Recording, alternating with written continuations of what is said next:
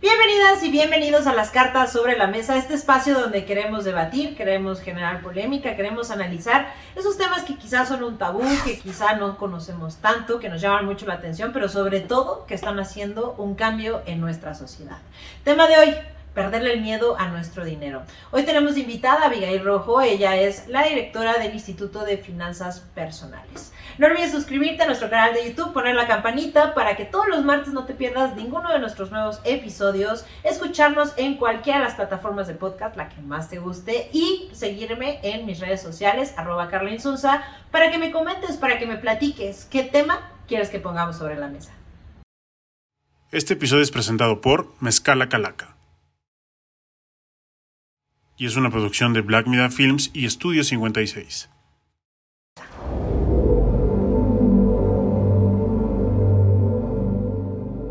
Hola. Avi Rojo, mucho gusto, qué placer tenerte aquí y poder platicar de un tema tan importante que es el dinero.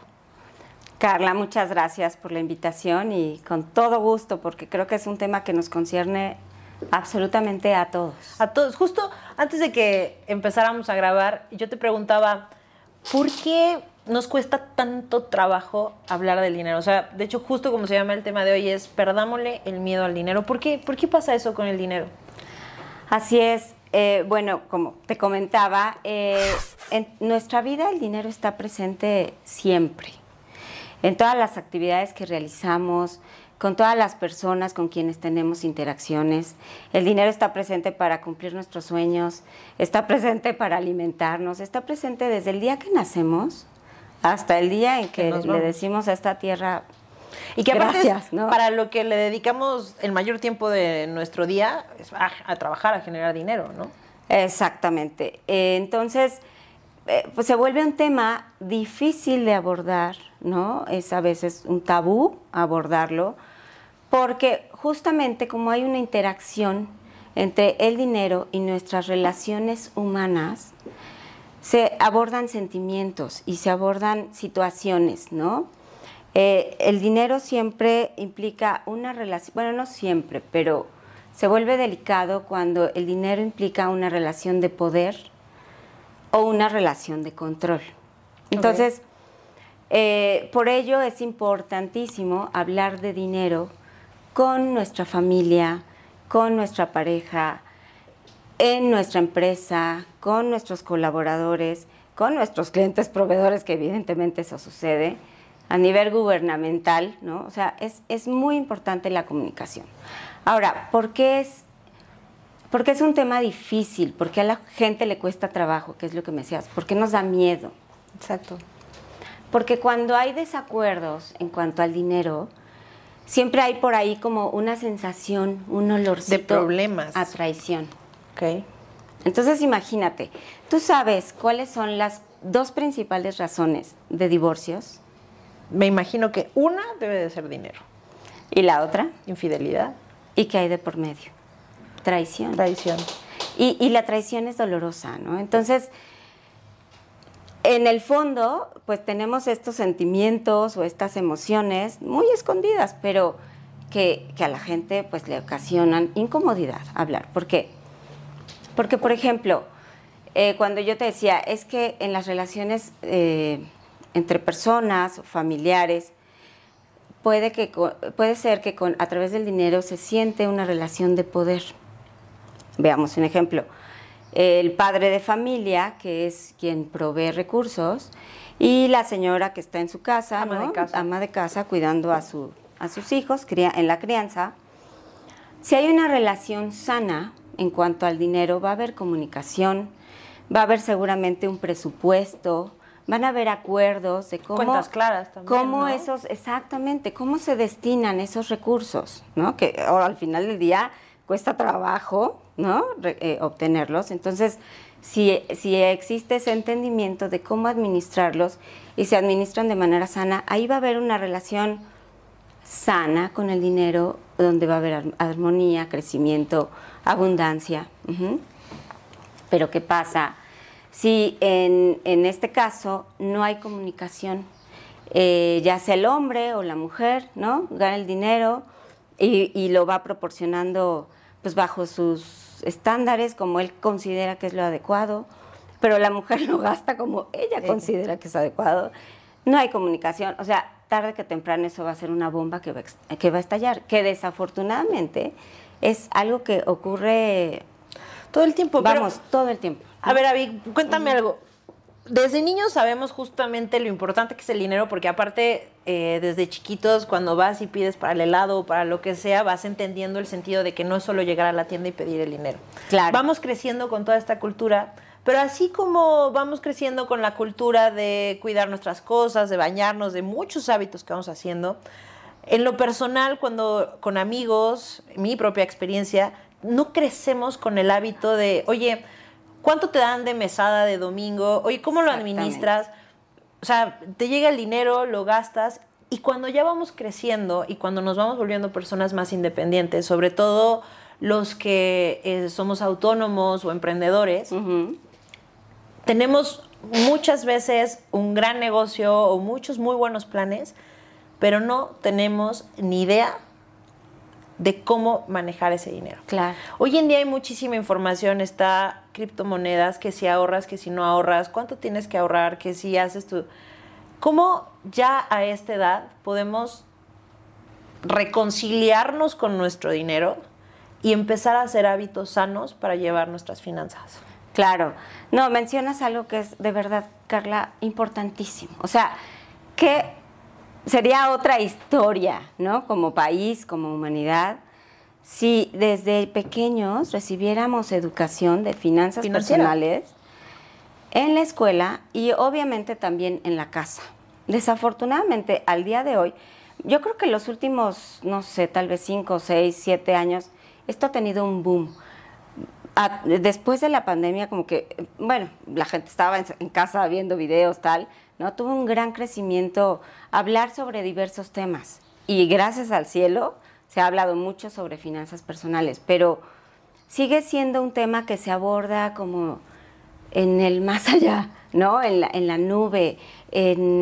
Hay instituciones financieras que están haciendo grandes esfuerzos por educar a la gente en materia de finanzas personales, pero en algún momento se habló de incluir en la educación básica, en la educación preescolar o desde ahí, educación en finanzas personales para los niños, pero hoy por hoy es algo que todavía no es una realidad, no ha sucedido. Entonces yo creo que es fundamental, eh, esperemos que en algún momento logremos ver que la educación financiera forma parte de los programas de educación, pero en lo que eso sucede tenemos la obligación como ciudadanos de tomar el control de nuestras finanzas personales y esto es única y exclusivamente haciendo un autoanálisis, informándonos, porque obviamente de nada sirve conocer tu estructura de ingresos y gastos si no tienes la información de cómo funciona el sistema financiero, de qué eh, instrumentos existen para tus necesidades. ¿Cómo justo nos podemos acercar a eso? Porque a veces, em, o sea, puede sonar muy claro, pues, edúcate, sí, por supuesto, me educo, ¿no? Pero desde el momento en el que tú dices la palabra finanzas, creo que ya en el cerebro de muchísimos de los que nos están escuchando ya es como, uy, no, ya muy complicado, ¿no? Ese tema no. ¿Cómo, ¿Cómo te vas acercando a eso? Hay inclusive, no sé, eh, tú qué opinas, por ejemplo, hay muchísimas apps que ya han salido, eh, que son gratuitas, que te ayudan justo como, ay, ve ingresando cuánto tienes, qué vas gastando, qué ese rollo. Eh, ¿cómo, ¿Cómo le pierdes el miedo? O sea, ¿cuál es el principio para reeducarnos a nuestros veintitantos años, treinta años, que, o la edad que tengamos, pero cuando ya somos adultos? Sí, tienes toda la razón, Carla. Es algo que en efecto podemos comenzar a hacer cada uno de nosotros.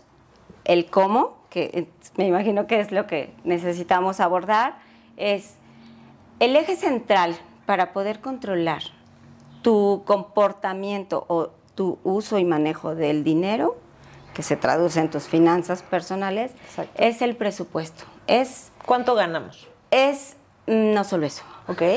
o sea, el presupuesto, diga, veámoslo como la columna vertebral que nos va a permitir identificar en dónde estamos parados y hacia dónde vamos. ¿No? Entonces, eh, voy a, dar una explicación muy general de lo que es hacer el presupuesto. Algo tan simple como en una hoja de papel vamos a anotar, por un lado, cuáles son nuestros ingresos, cuáles son nuestras fuentes de ingresos. Que dicho sea de paso, en estos tiempos lo ideal es diversificar nuestras fuentes de ingresos, porque vivimos en una no incertidumbre en la misma canasta, ¿no? impresionante. Entonces, bueno, hacemos nuestra lista de fuentes de ingreso, ¿no? Eh, iniciando por aquellos ingresos fijos, si tienes un, si eres un empleado, recibes sueldo, o si tienes un, un microemprendimiento, un emprendimiento, por lo menos tienes identificado cuáles son tus sueldos, tus ingresos mínimos que se están generando. Después eh, anotamos eh, aquellos ingresos que llegan de manera em, frecuente, pero que no siempre están. Que no son constantes. Que no son constantes. Por ejemplo, un bono, los aguinaldos, eh, a lo mejor viene una temporada alta y en el negocio vendiste mucho más. Bueno, pues tratar de presupuestarlos. Y em, si es que tienes inversiones, considerar eh, inversiones en instrumentos de deuda, pues considera tus intereses, de forma que puedas cuantificar cuánto estás ingresando. Ahora, importantísimo, los ingresos se consideran para gastar hasta que se realizan. En México nos encanta considerarlos antes de que lleguen. Como dicen, no, no ha llegado la quincena y ya me la gasté. ya estás perdido, ¿no? ¿Qué es el tema también? A ver, Avi, vamos a andar saltando de muchos temas, pero es que es bien importante. Tarjetas de crédito, ¿qué onda? Porque aparte vas en un centro comercial y si no es Coppel, es, o sea, ya hasta American Express, cualquier cosa, Liverpool, lo que sea. Tener una tarjeta de crédito hoy en día prácticamente es algo que cualquier persona puede tener. Y desafortunadamente, pues es muy padre decir, ah, mira, tengo 10 mil, 15 mil, no sé, lo que me den de crédito, y voy y me lo gasto. Pero está bien padre porque no me ha salido el dinero. Pero cuando te llega el estado de cuenta y tienes que pagar, no sabes ni qué hacer. Eso y los benditos diferir a meses. No, bueno, sí, exactamente. ¿Qué pasa con el crédito? Mira, es todo un tema las tarjetas de crédito. Pero en principio hay ciertas cuestiones básicas a considerar. Uno, las tarjetas de crédito, por favor, no es un ingreso extra. O sea, cuando te, cuando un banco te otorga una tarjeta de crédito, dices, qué maravilla, 30 mil pesos más que puedo gastar, está increíble, ¿no? No. El crédito, creer, viene de creer en ti. Entonces, esta tarjeta de crédito que te están otorgando es, te están otorgando la confianza de utilizar este crédito para adquirir bienes y servicios con dinero que aún no te pertenece, que no tienes, con la confianza o creyendo en ti para que tú lo devuelvas en el momento en que corresponda. Entonces, utilizando las tarjetas de crédito de manera sana, responsable. de manera responsable, que esa es la palabra, pueden ser un instrumento maravilloso. ¿Por qué? Porque estás anticipando cubrir tus necesidades sin tener aún los ingresos. O a lo mejor los tienes ahorrados, que eso estaría increíble, ¿no? Por cualquier poder contingencia, exacto. Y cuando llega tu sueldo, si no hubo nada extraño, una pandemia o algo así, perfecto, pago lo que debo, ¿no?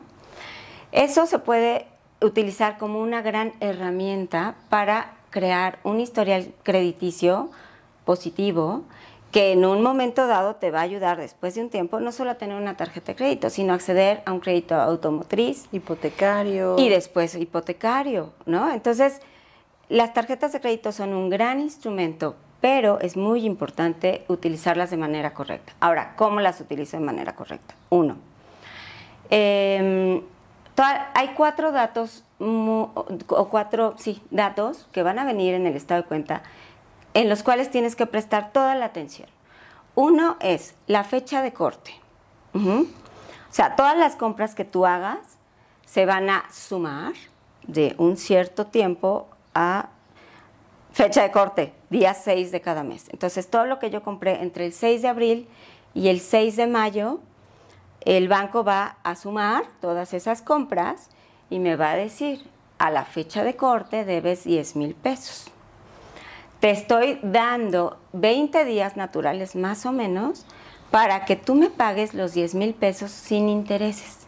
Entonces, ahí es donde dices, oye, wow, Excelente, qué maravilloso. Si lo haces, está increíble, porque Claro. no, no pagas un peso de intereses. Ahora bien, también te dicen, oye amigo, pero fíjate que también aquí está el pago mínimo y tú me puedes pagar como unos 500 pesos. Entonces ahí es donde empiezan los problemas, porque cuando la gente dice, no, pues yo ya pagué el mínimo, perfecto, el buro de crédito no me va a poner tachecito, ¿no? Sigo con palomita verde, pero no alcanzan a visualizar que con el paso del tiempo ese pago mínimo no está pagando tu deuda realmente y por otro lado empiezas a entrar en el círculo del pago de intereses. Tú sabes cuánto te cobra una ta- la tasa, el costo anual total de una tarjeta de crédito promedio en estos dorados tiempos de altas tasas de interés. No tengo ni idea, pero... ¿Qué es el famoso CAT? El famoso Que eso lo hemos escuchado Ajá. mucho, ¿no? Que a veces ni siquiera sabemos, pero es el famoso CAT. ¿Cómo en cuánto está, por ejemplo? En promedio entre 79 y 99%. O sea, estás Anual. pagando el doble de tu deuda al final. Entonces, pocas veces hacemos un stop y- para ponernos a, o sea, a pensar, si pago el pa- o sea, si solo hago el pago mínimo, ¿qué va a pasar? Y después estamos en eh, las cosas pueden cambiar, ¿no? Nadie te asegura que ahí va a estar siempre tu trabajo o las ventas, la actividad económica bollante. Entonces, tenemos que la responsabilidad consiste en uno, estar informados, que es lo que estamos haciendo. Exacto. ¿no? O sea, a ver, cuando recibas tu estado de cuenta, ¿en qué te tienes que fijar? Y dos, hacer, hacer conciencia. O sea, si voy a utilizar mi tarjeta, la voy a utilizar de manera responsable. Tengo que tener muy claro cuánto es el monto máximo que puedo estar utilizando. Que eso también, por ejemplo, los meses sin intereses, hay mucha gente que dice, ay, pero lo difiero a 12 y entonces me queda en 300 pesos al mes. Y esto lo difiero y me queda en 1500. Y cuando te das cuenta, a tu corte de 300 mil pesos, tienes que pagar 7 mil pesos, Claro. no más de diferidos. Y ¿no? eso si no se atrasan. Exacto, entonces ¿No? creo que es muy válido cuando dices, oye, es que necesito este servicio bien, este lo que sea, y decir, oye, lo puedo conseguir a meses, siempre y cuando, como bien lo acabas de decir, no exceda los la cantidad de dinero que yo tengo presupuestada Exacto. para poder gastar al mes. Y acabas de decir la palabra mágica, Vamos a regresar al presupuesto del que estábamos hablando hace unos minutos para saber cuánto podemos estar utilizando de tarjetas de crédito, entre otras cosas. Entonces, como mencionábamos, tenemos un presupuesto en donde por un lado vamos a cuantificar cuántos son nuestros ingresos. Y por otro lado, viene lo que a todo mundo le da una flojera inmensa, pero ni modo, hay que hacerlo, es a cuánto ascienden nuestros gastos. Y esto lo vamos a dividir en varios eh, bloques, ¿no? Eh, gastos fijos, inamovibles, que Renta, agua, luz, teléfono, celular, Exacto. todo ese rollo. De ahí ¿no? no, te puedes salir porque pues, si no, vamos, tienes un estilo de vida y de ahí no te mueves. Después tenemos gastos variables que forman parte de tu vida cotidiana y que en un momento dado, si se realizan, está increíble y si no, no pasa nada, tu vida no va a cambiar. Como por ejemplo comprarte el vestido nuevo, irte de viajecito, Los eh, restaurantes, los bares. restaurantes, ¿no? Todo este tipo de gastos. Y ahí, en este rubro, entran los gastos hormiga. Mm. Que igual, sí, ese es otro tema, ¿no? No, pero sí, de, de forma muy genérica, bueno, muy por arriba, pero son esos famosos gastos que aparte los ves muchos en redes sociales cuando te quieren dar los tips. Es el cafecito de las mañanas que te compras en el Starbucks, en donde te guste, si lo sumas al mes, pues de 50, 70 pesitos al mes ya se te volvieron 1.500 pesos, Claro. 2.000 pesos de gastos, ¿no? Sí, y esos son como los chiquitos, ¿no? O sea, ¿qué tal cuando nos emocionamos y empezamos a hacer suscripciones de HBO o, digo, no quiero decir nombres, ¿no? Pero vamos, ahora en de internet cualquier puedes hacer. N mil suscripciones y de 150 en 150 en tun, ¿no? Ahí te van 3 mil, 4 mil pesos mensuales que a veces ni los usas. Entonces, qué importante es, primero, conocer cuál es mi patrón de consumo, en qué estoy gastando, lo que dice la gente, en qué se me está yendo el dinero, ¿no? Entonces, tener esto en blanco y negro nos va a ayudar a poder determinar qué podemos hacer y en dónde estamos parados. Entonces ya tenemos nuestro total de ingresos, nuestro total de ¿De gastos, y vamos a hacer una resta. Vamos a restar el total de gastos a nuestros Con lo que quede de dinero. Si te queda de dinero, algo de dinero, está increíble porque quiere decir que de alguna manera estás ahorrando. Desafortunadamente, en una buena parte de la población, el saldo es como tablas, ¿no? O rojo. O rojo. Exacto. Y si es rojo, ¿qué crees que está pasando? Pues estás gastando mucho más en de lo tarjetas que... de crédito. Claro. Y que tú piensas que vas bien porque no ves que, o sea, vamos, estás consumiendo de más, pero no notas dónde está ese número rojo. Pero ese número rojo está en el estado de cuenta de la tarjeta, estás endeudado. Sí, que al final de cuentas te va a, a venir correteando. Oye, ahí, en el mejor de los casos, por ejemplo, vamos a ponerlo como el caso A y caso B. En el caso A, donde me está saliendo dinero a favor, en muchas eh, veces no sabemos qué hacer justo con eso. A veces cuando también te dicen, no, pues es que hay inversiones y haz un portafolio. Pensaríamos que necesitamos cantidades de dinero exorbitantes, Claro. ¿no? Que dices, bueno, pues es que no tengo medio millón de pesos o... ¿Qué hacemos o cómo empezamos a tener esa entrada de inversión? Hay, por ejemplo, cuentas de banco que por em, tu dinero, tu débito, te piden un saldo promedio y te dan un cierto interés. eh, o sea, hay como cositas relativamente sencillas, pero realmente cómo podemos empezar a invertir cantidades pequeñas, esos Pequeñitas. pequeños ahorros que cuando Claro. te das cuenta dices, oye, pues son 50, ya llevo 50, 60 mil pesos que tengo pues ahorrados. Claro. Sí, mira, creo que vivimos en ese sentido una etapa padrísima, increíble. Eh, porque ciertamente cuando yo era más joven, digamos que en los noventas, para invertir necesitabas tener fortunas, literal, ¿no? Para entrar en la bolsa y, y tal, necesitabas una cantidad mínima importante. Ahora no, ahora afortunadamente a través, gracias a la tecnología, se han abierto múltiples... em, Pues múltiples opciones, hasta ¿no? apps hay, ¿no? Hoy en Así día. es. E inclusive en tu misma app del banco, por ejemplo, tan sencillo como eso, puedes ver tu cuenta de, de- de cheques, puedes tener ahí el control de tus tarjetas de crédito y a su vez puedes tener asociada a la cuenta de cheques una cuenta de inversión, que seguramente te va a pagar tal vez muy poquito, pero bueno, ya podemos empezar, ¿no? Y desde la, eh, ahora sí que la, la comodidad de, de De tu, app, aplicación. hacer esos, esos abonos ¿no? a, a- a tu inversión. Existe, si alguien quiere a- comenzar a ahorrar montos pequeños y de la manera más segura, está CETES Directo, que es un instrumento gubernamental con el menor riesgo posible. Eh, son eh, certificados de la tesorería expedidos por el gobierno federal. Y eh, tú los puedes adquirir entrando al portal cetes.com en donde puedes invertir desde 100 pesos hasta la cantidad que tú quieras, con la certeza de que vas a conocer el rendimiento, y digo, ahorita con las tasas de interés que tenemos está bien, eh, vas a conocer con certeza el rendimiento, el vencimiento y vas a tener mucho control sobre tu inversión. Eh, existen también otras alternativas, como bien dices, ¿no? A través de apps. Eh, creo que aquí tendríamos que tener, estamos obligados a informarnos cuál es ese abanico de opciones que existen, porque también hoy por hoy de pronto se puso muy de moda desde la pandemia el mercado de criptomonedas, Justo eso te iba a la inversión en bolsa, en donde ciertamente con relativamente poco dinero, y peor aún, ¿eh?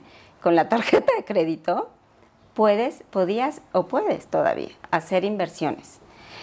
Nada más que la, el nivel de volatilidad es bárbaro, ¿no? Entonces, Bueno, las criptomonedas ya se vivió, ¿no? En algún momento fue Claro. un boom donde ya llegaban a costar hasta 60 60 mil dólares, dólares. y se fue una, la quiebra total algunas, Así es, ¿no? exactamente. Entonces, creo que en ese sentido se vuelve fundamental informarnos sobre qué instrumentos existen y claro que siempre va a haber un instrumento para cada necesidad. En México tenemos más de 3.000 entidades financieras de diversos tipos, entre bancos, arrendadoras, factorajes, casas de cambio, eh, eh, sofipos, eh, etcétera. Entonces, y cada, cada entidad, entre todas, entre todo el ecosistema, existen cerca de 13 mil instrumentos de captación y de inversión. Entonces, evidentemente, hay uno que se va a adaptar a tus, a tus necesidades, pero ¿cómo encontrar el que yo necesito? ¿No? Que ahí es donde la gente dice, bueno, ¿para dónde? ¿Qué, hago? Entonces, primero creo que es importante conocer tu perfil de, riesgo, tu, qué tipo de inversionista eres. No es lo mismo una gente joven que todavía tiene toda la vida por delante y que puede arriesgar relativamente más, ¿no? A una persona en sus cuarentas, ¿no? Que tiene hijos y tiene responsabilidades, pagar colegiaturas. Entonces, creo que ahí lo más recomendable es buscar una inversión lo más segura posible. O ya las personas que están en etapa adultez madura, personas mayores, donde lo que menos necesitas es un riesgo. ¿Por qué? Porque estás viviendo de tus ahorros. Entonces, eh, aquí yo recomiendo acercarse con un profesional porque hay tanto que es muy fácil confundirnos y es muy fácil cometer eh, de pronto un, error, ¿no? Entonces, yo sí, sí, sugiero acercarse a un profesional, acercarte a tu banco. Los bancos, igual, a través de la tecnología, tienen la, la forma de evaluar tu perfil tu perfil de acuerdo a tu consumo de tarjetas de crédito, de acuerdo a tus ingresos. Y sobre eso te van lanzando, ¿eh? en la misma app, te van lanzando como los instrumentos de inversión que pueden funcionarte. Entonces, si nos da pena ir y preguntar al banco, con el app podemos también eventualmente este, ver qué opciones existen para nosotros. Bueno, ya entendimos entonces un poco, eh, no está mal meternos aplicaciones, no necesitamos una fortuna para poder empezar a invertir, quizás si tenemos 3 mil, 4 mil pesos, ya podemos empezarle. Acercarnos siempre con un profesional, ¿no? Que eso puede ser de manera tecnológica o física, en el sentido de irnos como a la vieja escuela de, sí, sentarme al banco y ver qué hacer, o buscar estas aplicaciones que están certificadas para poder hacer nuestras inversiones. Entonces está bien padre porque el lado A ya lo vimos y vemos que tiene un muy buen potencial. Pero ¿qué pasa entonces si estamos, como lo habíamos platicado, en el lado B, donde estoy en números rojos, en mi presupuesto personal, de casa, de familia? ¿Qué tengo que empezar a hacer? Sí, bueno, eh, en ese caso estás, obviamente, al estar en números rojos, quiere decir que estás endeudado, no hay de otra. Entonces, hay que identificar qué tipo de deudas tienes, ¿no? Vamos a empezar por hacer un listado. Digo, hay gente que debe por todos lados y a todo tipo de, a todo tipo de le debe hasta la tanda de la colonia ah, tiene exactamente. Entonces, vamos a empezar por enlistar aquellas deudas de mayor plazo, eh, de mayor monto, ¿no? ¿Y esto qué quiere decir? Pues a lo mejor tenemos la hipoteca, la deuda del automóvil, la deuda de las tarjetas de crédito, que aquí vamos a hacer una combinación entre monto, plazo y costo, ¿no? Y evaluemos qué está en riesgo. O sea, no es lo mismo por dejar de, que por dejar de pagar tu hipoteca pongas en riesgo tu patrimonio. Entonces, sí, a que dejes mejor de salir los viernes por un ratito y tu vida social sea un poquito más barata. Que no va a pasar nada si te amarras el cinturón un ratito, ¿no? En lo que te estabilizas. Exactamente. Entonces, bueno, hagamos este listado, evaluemos cuánto debemos, pero evaluemos esto, qué implica a lo largo del tiempo, ¿no? O sea, obviamente debo una cantidad X de la hipoteca, pero eso se va pagando conforme pasa el tiempo, ¿no? Entonces, en términos de flujos, hagamos un total que se va a requerir mes a mes eh, para que sea liquidado, de forma que nosotros estemos cumpliendo con los plazos previstos. Y si hay deudas que ya no pueden esperar, que pueden ser, por ejemplo, las tarjetas de crédito, Ahora los bancos, em, los, bancos están muy interesados por tener una em, situación, un balance sano, es decir, carteras vencidas en las menores tasas posibles. ¿Esto qué quiere decir? Que tú puedes acercarte con tu banco y decirle, oye, ¿sabes qué? Traigo aquí ya una deuda de 150 mil, 200 mil pesos en tarjetas de crédito. Eh, por el momento mm, me es imposible liquidarlo todo quisiera reestructurar esta deuda. Entonces, El banco te puede otorgar un préstamo que tú vas a utilizar para liquidar ese adeudo en tarjetas de crédito, de forma que de tajo cortas esta deuda tan cara, ¿no? que está expuesta a intereses del 99% anual, que es una locura. Y claro, vas a seguir haciendo frente a la nueva deuda adquirida, que seguramente será a un plazo más largo y a un costo menor. ¿Y qué vas a tener encima? Puedes negociar bien y en el sentido en el que a veces te condonan algunos intereses y puedes bajar la deuda. Esa es, información que cura, sinceramente. Ah, no, totalmente. Hay veces donde por querer pagar todo pues, no lo logras. Y hay gente que lo desconoce, desconoce que existen estas facilidades o esta disposición de negociar. Eh, me regreso un poco al principio, ¿no? La importancia de la comunicación. Hablar de dinero, comuniquémonos, comuniquemos, comuniquémonos con nuestra familia, con nuestra pareja, con nuestros hijos y con nuestro entorno. Ya hablamos un poco de esta parte como muy técnica, este, que creo que, a final de cuentas, hablando de nuestras finanzas personales, es, muy claro cómo lo tenemos que llamar. Pero tú que toda la vida como financiera has estado involucrada con el dinero, con, estos temas, eh, parte de lo que cuesta mucho trabajo es cómo ponerle precio a nuestros servicios. Okay. En muchas situaciones, a veces, sobre todo cuando estamos empezando, es como eh, no, pues sí, te cobro tanto a mí, ¿no? Y hasta como con pena lo dices, ¿no?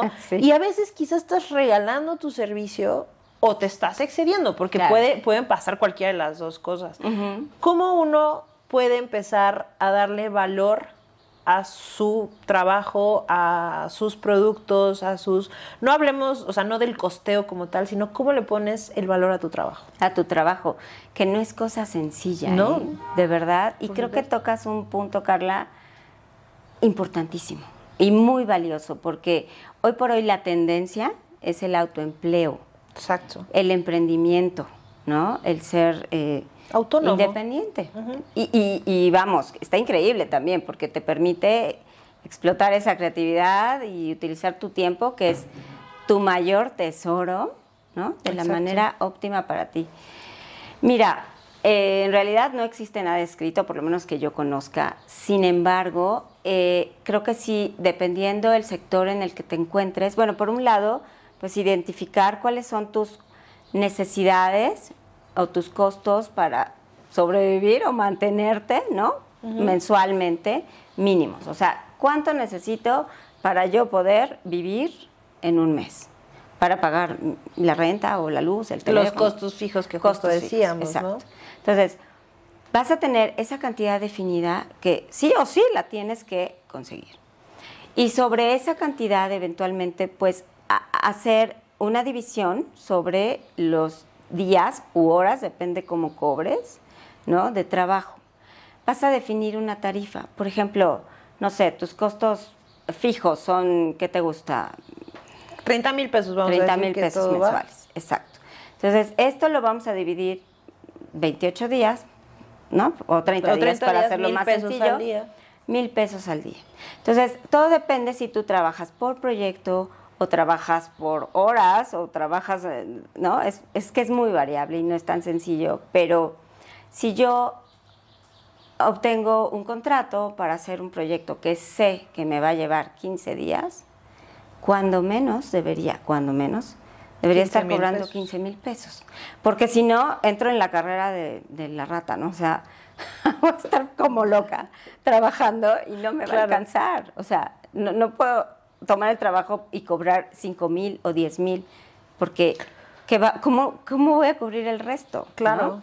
¿Cómo, o tú qué consejo darías de cómo vendría siendo ese plus de utilidad que vamos a decir? O sea, yo ya sé que para poder salir, si yo consigo dos proyectos que normalmente me llevan 15 días, ya tengo cubiertos mis gastos fijos. Pero obviamente hay de dos. O entonces me pongo a conseguir muchísimos clientes que aparte quizá no voy a lograr a entregar buenos proyectos, porque si cada proyecto me lleva cierto tiempo me voy a sobresaturar de trabajo. Entonces lo que yo necesito es justo hacer esa, infladita para empezar a tener mis utilidades. ¿Cuánto aconsejarías que sobre este esquema que estamos armando de 15 mil pesos le subas como una parte de tu utilidad. Claro. Para poder manejar un servicio, por ejemplo, Sí. o, o una asesoría o lo que sea. Mira, aquí también, obviamente, entra el, el tema de cuánta experiencia tienes, ¿no? ¿Qué, qué tipo de actividad? O sea, son muchas cosas, pero a grandes rasgos, como, como una media, yo haría es eventualmente cobrar, eh, cobraría, no sé, tal vez el 50% adicional sobre los 10 mil, ¿no? Me iría a lo mejor a, que eran 15, O sea, los y 15, o sea, como 22 23,000 mil pesos. pesos, más o menos. Ok. Con eso me sentiría cómoda, no estoy inflándolo mucho, puedo estar en mercado. Claro, aquí indispensable, o sea, infórmate, ¿no? Sí, los Haz tus tabuladores, estudios de todo. mercado y más o menos cotiza el, el mismo trabajo con la eventual competencia y eso te va a dar un parámetro pues, bastante útil. Pero, o sea, en general podríamos decir que tu 40%, Sí. ¿no? Digo, si estamos sí, empezando, sí. si no tenemos tanta experiencia o cosas así, pues un 30%, entonces, ¿no? Empezar a inflarle un 20 y listo. Y siempre, obviamente, haciendo una especie de sondeo, ¿no? Donde estoy parado. Porque digo, podemos cobrar lo que queramos, pero no va a llegar al cliente, ¿no? Exactamente. O al contrario, puedes estar regalando tu trabajo. ¿Qué, qué es lo que pasa muchísimo, no? O sea, justo eso. Y ahora, ¿cómo les darías eh, ese tip de presentación y de seguridad para hablar justo de ese tema? Llego yo contigo, tú eres mi clienta y te digo, mira, Abby, yo te voy a cobrar tanto, ¿no? Y entonces tú te volteas y me dices, pero está carísimo. Y entonces yo, como estoy empezando y como Claro. yo todo te voy a decir, este, bueno, entonces no son 23, este, 15 te parece bien, ¿no? O sea, y ya la parte Sí, de sí, sí. negociación, o sea, ¿cómo aprendemos Mira. a negociar? ¿Cómo aprendemos a...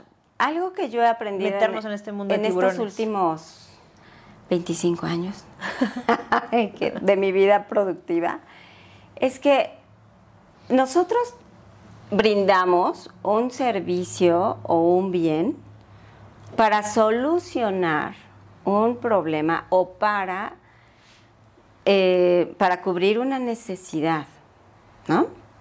Entonces, aquí eh, obviamente es indispensable que el bien o servicio que tú estés brindando esté cubriendo esa necesidad, esté resolviendo un problema y que se lo hagas saber a quien se lo estás vendiendo. Entonces, ¿cuáles son las bondades de tu producto?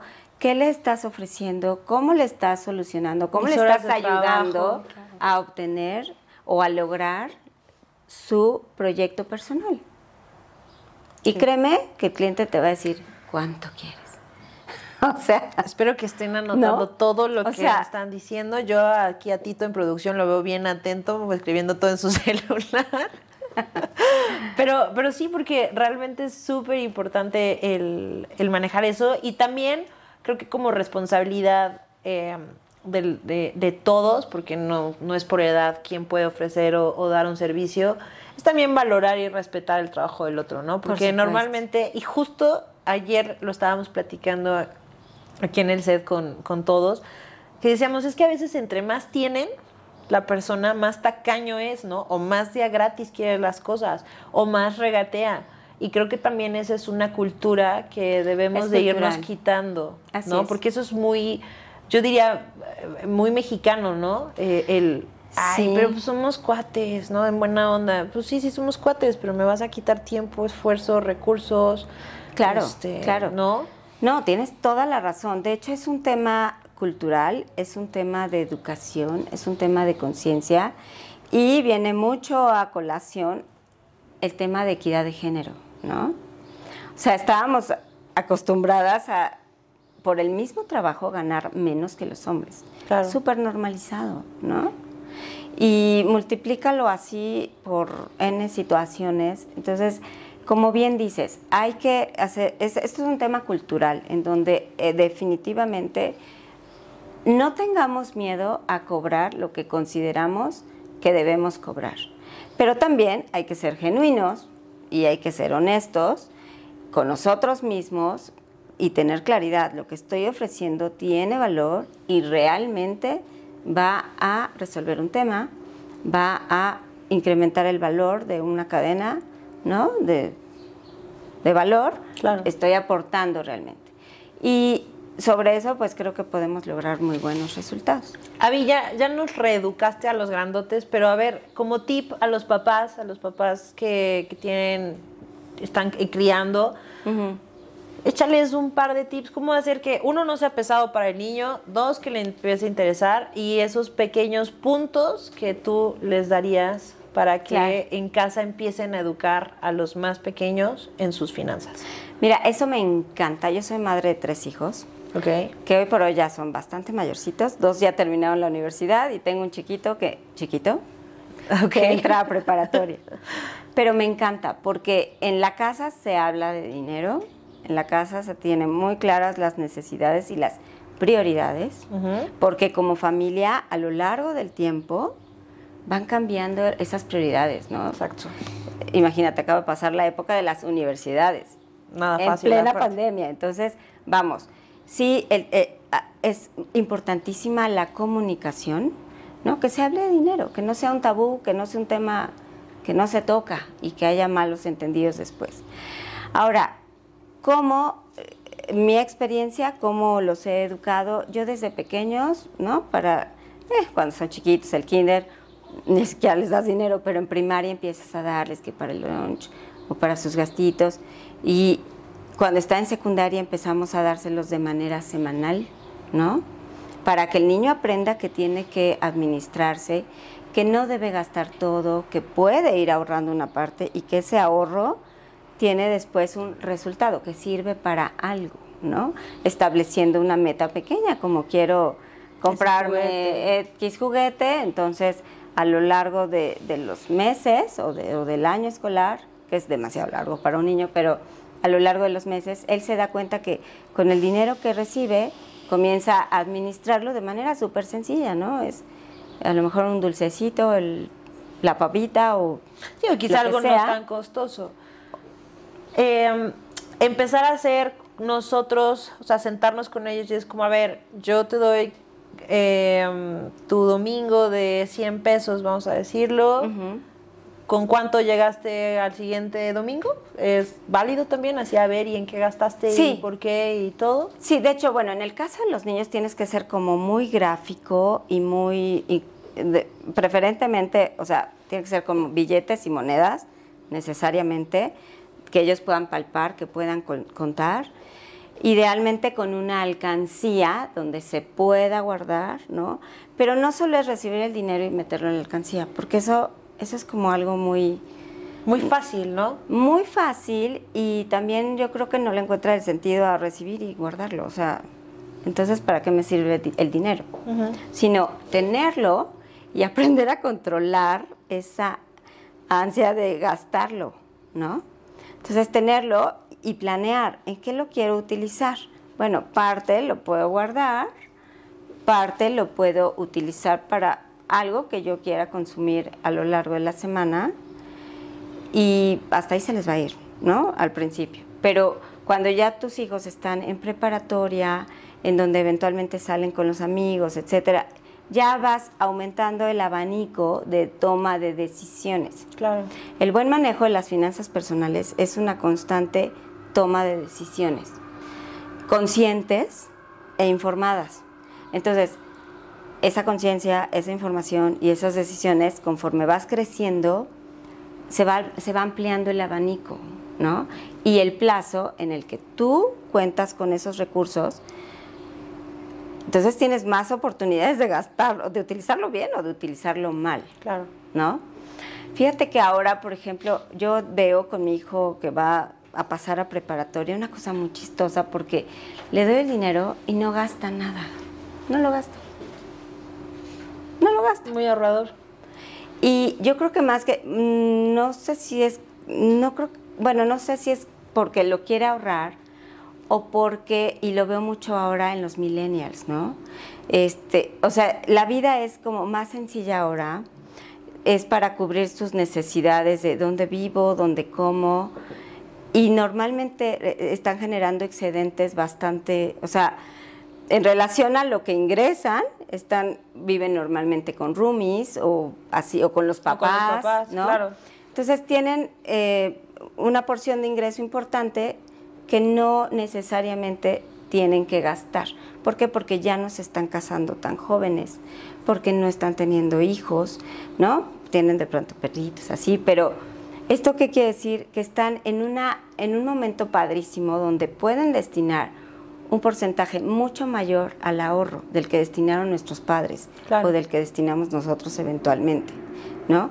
Por ahí eh, circula en internet una fórmula mágica que digo es como muy amplia, pero que si la sabes ejecutar puede ser muy buena. Eh, el 50-30-20, ¿no? Utiliza el 50% para tus costos fijos, el 30% para tus eh, tu recreación, para viajes, eventualmente al- algún Algún gustito. algún gustito, ropa, lo que tú quieras. Y, eh, perdón, el 20% y el 30% destínalo al ahorro. Ahora, el ahorro no es el ahorro y lo guardo en la cuenta. El ahorro se invierte. Y estamos en un momento, como bien decías al principio de la conversación, increíble, donde hay accesibilidad para invertir, ¿no? Ahora, algo que no mencioné en aquel, en, en aquel momento es importantísimo. Si vamos a depositar nuestros recursos en alguna institución financiera, llámese a través de la app, pero al final del día es una institución, institución financiera, financiera. que está detrás, por favor revisen que sean eh, entidades registradas en el padrón de entidades supervisadas de la Comisión Nacional Bancaria de Valores. ¿Por qué? Porque ante alguna crisis sistémica financiera, tus ahorros van a estar protegidos. De otra forma, depositas, te ofrecen las grandes ganancias, tasas increíbles. Sí, pero estás Mm, flotando en el limbo, ¿no? O sea, si algo sale mal. algo sale mal y adiós. O algo no sale mal, pero era una entidad no, no regulada y adiós dinero, ¿no? Entonces, Siempre certificadas por Comisión Siempre. Nacional Bancaria así es. Sí, para cerrar, más que todos los grandes tips que nos has dado, queremos conocerte un poquito más a ti. Escoge tus Claro tres que sí. cartas. Tres cartas. Tres cartas. Y a ver. Pensé que solo qué- iba a ser una. No, tres.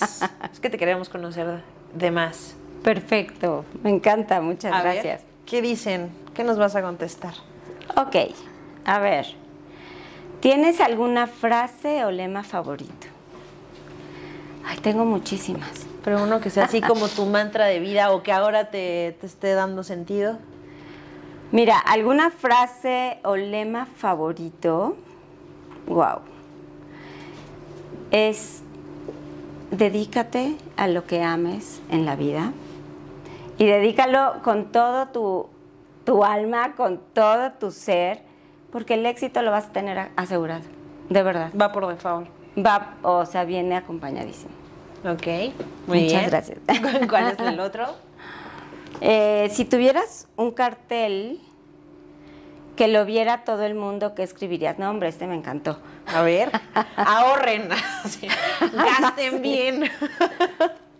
Eh, es responsabilidad de todos los hombres, mujeres, hijos, hijas, padres, de todos los seres humanos. Es responsabilidad tomar el control de sus propias finanzas personales. Aquí no se vale estar dependiendo de alguien que te mantenga. A partir de cierta edad uno tiene que alcanzar esa independencia financiera que obviamente viene acompañada de esa independencia personal, Claro. de esa independencia emocional. Y tu vida desde luego va a ser otra en el momento en que asumas el control de tus propias finanzas. Yo escribiría eso en un cartel enorme. Ojo con las pedradas que nos cayeron a todos, chicos, de veras. No creas, todos pasamos en algún momento, vamos aprendiendo y Pero a el todos, justo a es hacernos responsables. Así es, totalmente. ¿Y tu última? Y la última, ¿qué es el éxito para ti? Ay, esta también me encanta, qué bonito. A ver.